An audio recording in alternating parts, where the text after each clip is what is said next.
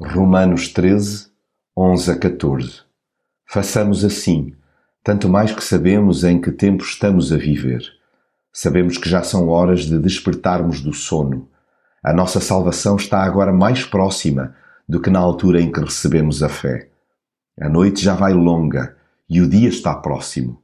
Abandonemos as obras que são próprias da escuridão e usemos as armas que permitem lutar à luz do dia portemo-nos honestamente como pessoas que vivem à luz do dia, não em comezainas e bebedeiras, não em imoralidades e vícios, não em rivalidades e invejas.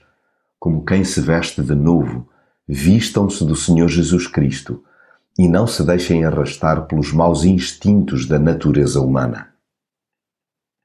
Urge que, enquanto cristãos, saiamos do estado de letargia em que muitos nos encontramos Precisamos de despertar desta sonolência que nos assola. Há que romper com o estado de coma espiritual vigente e abraçar a responsabilidade de quem vive de novo. Até porque a nossa salvação está agora mais perto de nós do que quando aceitamos a fé. Sim, o senso de urgência aumenta a cada dia que passa e o encontro presencial com Deus se encurta. Tendo deixado a escuridão para trás, e havendo raiado a esperança no nosso coração, não há que hesitar. Rejeitemos, pois, as obras das trevas e vistamo-nos das armas da luz. Deixemos a sombra e caminhemos às claras. Nada façamos às escondidas que não possamos assumir abertamente.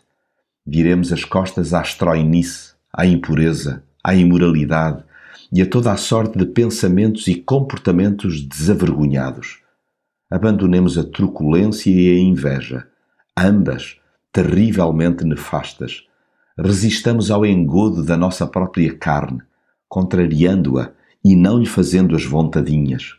Para tal, lancemos mão de armas inigualáveis que vão desde a leitura e meditação da palavra à oração, do jejum ao amor fraternal, das práticas espirituais ao serviço ao próximo. Vamos lá toca a despir os interesses do ego e aplicar o imperativo bíblico: revesti-vos do Senhor Jesus Cristo.